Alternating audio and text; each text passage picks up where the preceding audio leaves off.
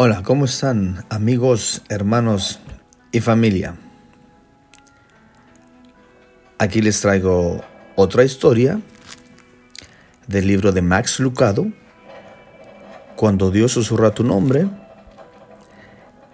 y el título en esta hora del capítulo es ¿Cuál es tu precio?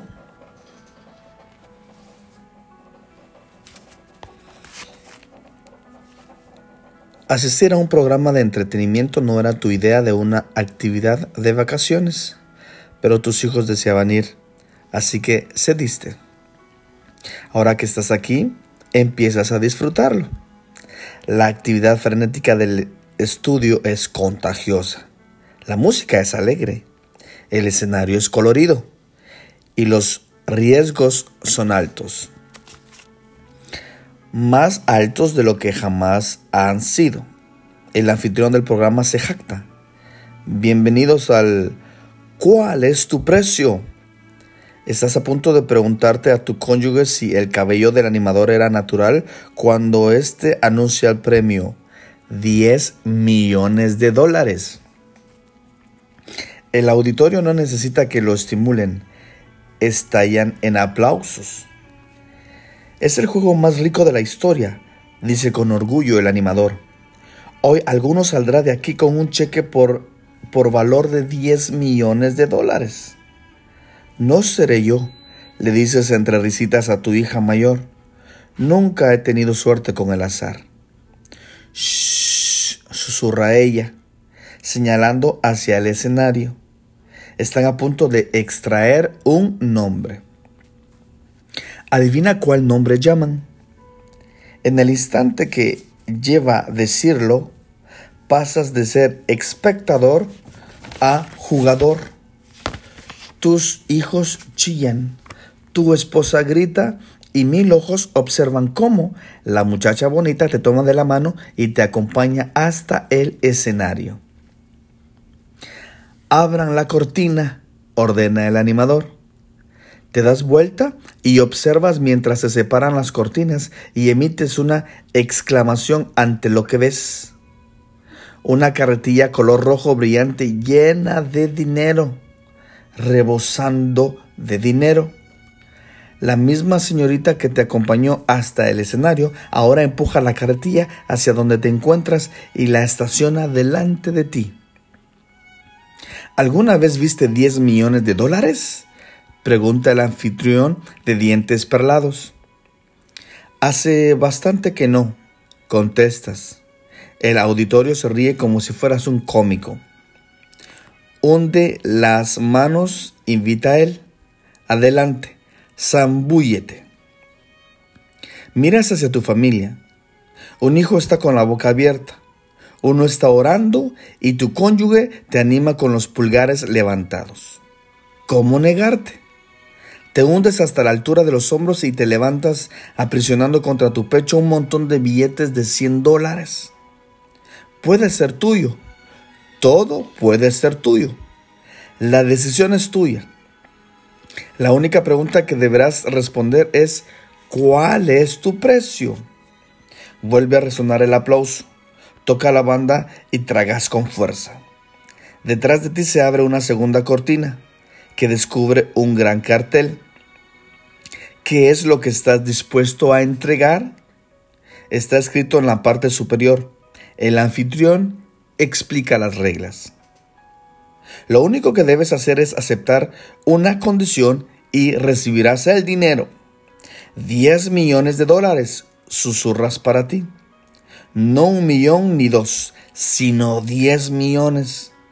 Una suma nada desdeñable. Lindo ahorro 10 millones de dólares alcanzarían para mucho, ¿verdad?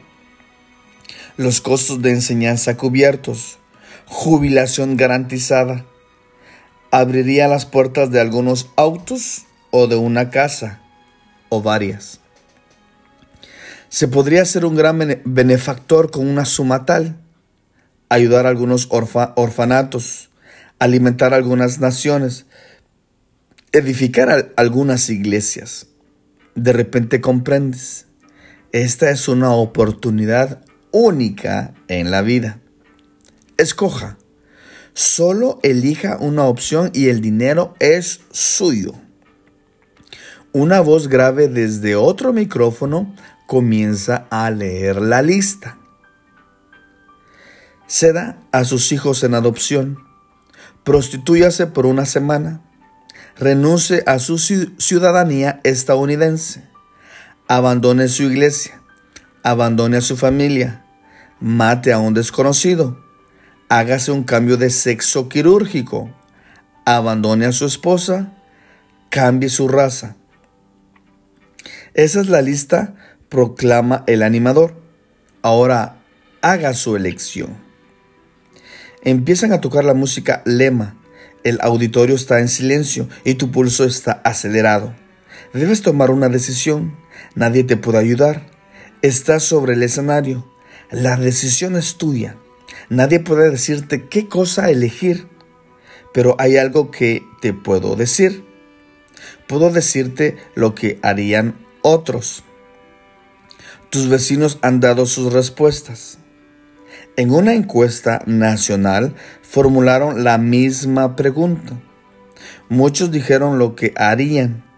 7% de los que respondieron asesinarían por esa cantidad de dinero. 6% cambiaría su raza. 4% cambiarían su sexo.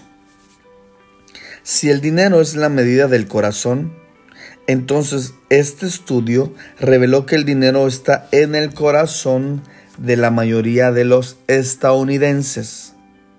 A cambio de 10 millones de dólares, 25% abandonarían su familia, 25% abandonarían su iglesia, 23% se prostituiría por una semana, 16% cedería a su ciudadanía estadounidense, 16% abandonaría a su cónyuge y 3% cedería a sus hijos en adopción. Aún más revelador que lo que los estadounidenses harían por 10 millones de dólares es el hecho de que la mayoría haría algo. Dos tercios de los encuestados accederían a por lo menos una, algunos a varias de las opciones. En otras palabras, la mayoría no abandonaría el escenario con las manos vacías. Pagaría el precio necesario para ser dueño de la carretilla. ¿Qué harías tú? Mejor aún, ¿qué es lo que estás haciendo? Deja de soñar, Max, dices tú. Nunca he tenido la oportunidad de ganarme 10 millones. Quizás no, pero has tenido la oportunidad de ganarte mil o cien o diez. El monto puede no haber sido el mismo, pero las opciones sí lo son, lo cual hace que la pregunta sea aún más inquietante. Algunos están dispuestos a abandonar a su familia, su fe o sus principios morales por mucho menos de 10 millones de dólares. Jesús tenía una palabra para eso, avaricia. Jesús también tenía una definición para la avaricia. Decía que era la práctica de medir la vida según las posesiones. La avaricia equipara el valor de una persona con su cartera. Uno, ¿Tienes mucho? eres mucho. 2. Tienes poco, eres poco. La consecuencia de semejante filosofía es predecible. Si eres la suma de lo que tienes, es necesario que seas dueño de todo. Ningún precio es demasiado elevado, ningún pago demasiado costoso. Ahora bien, existen muy pocos que serían culpables de avaricia descarada. Jesús lo sabía. Es por eso que advirtió en contra de toda avaricia. Lucas 12:15. La avaricia tiene muchas caras.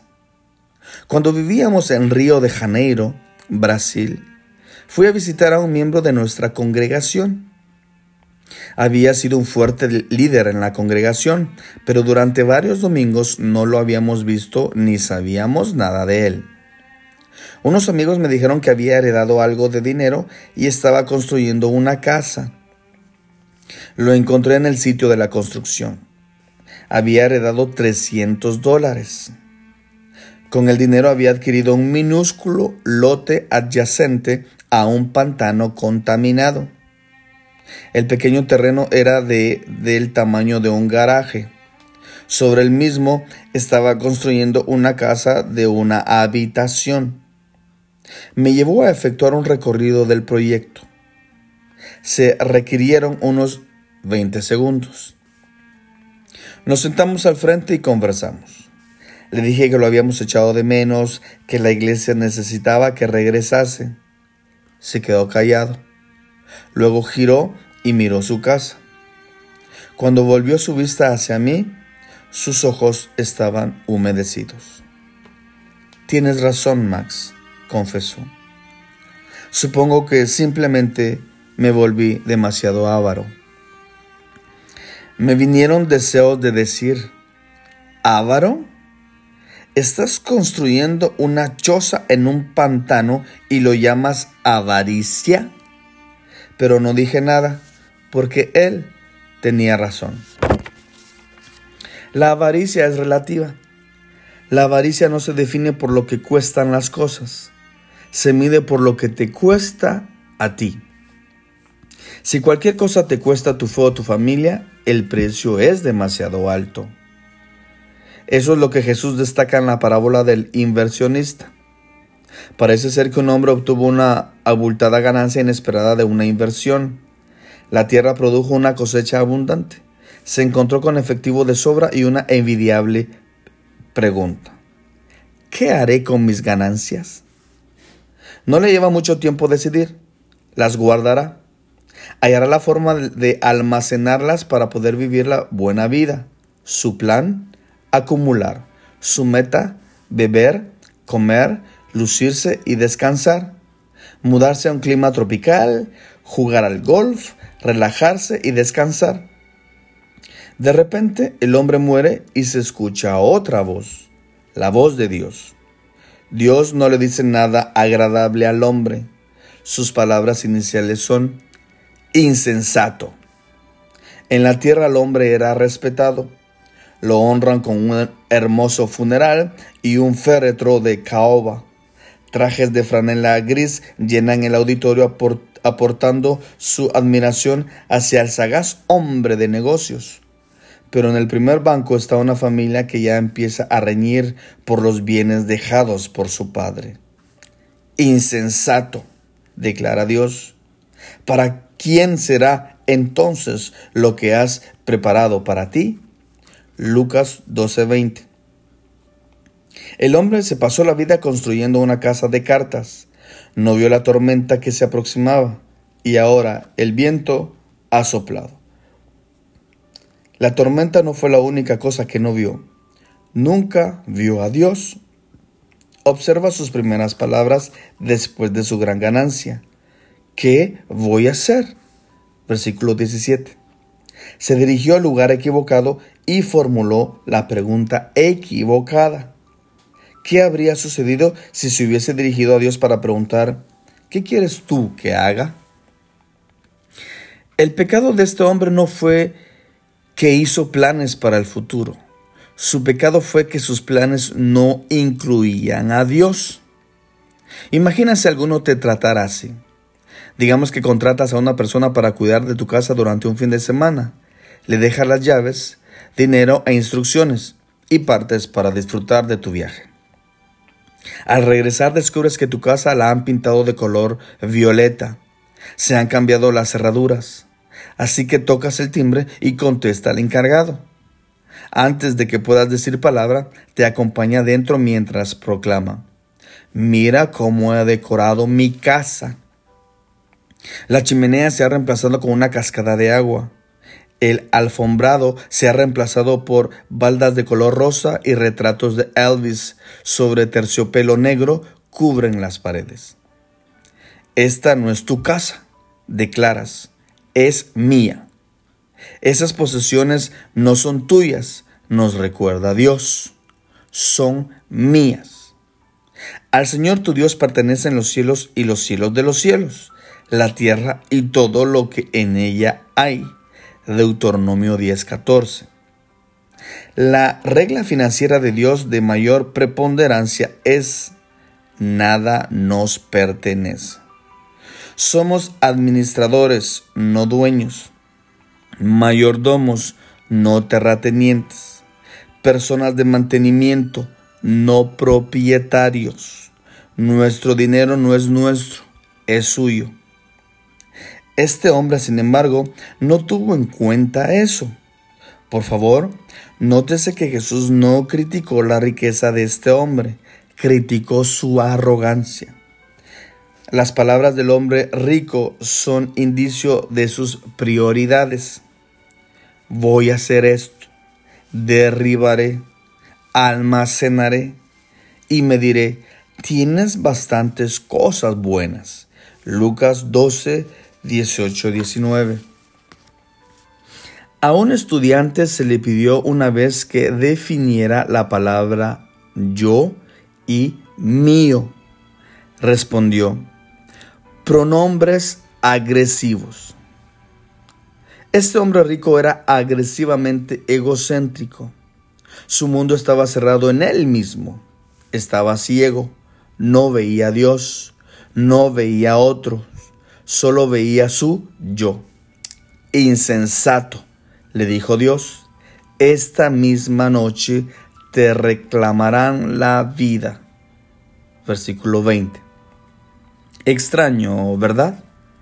que este hombre tuviese el sentido suficiente para obtener riquezas, pero no para prepararse para la eternidad.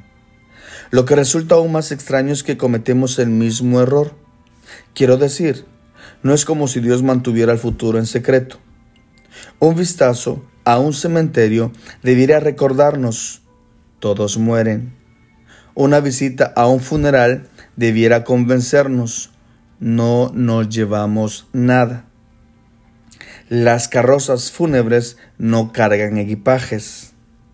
Los muertos no empujan carretillas cargadas de 10 millones de dólares. El programa de entretenimiento era ficticio, pero los hechos son verdaderos. Estás sobre un escenario. Te han entregado un premio. Los riesgos son altos, muy altos. ¿Cuál es tu precio?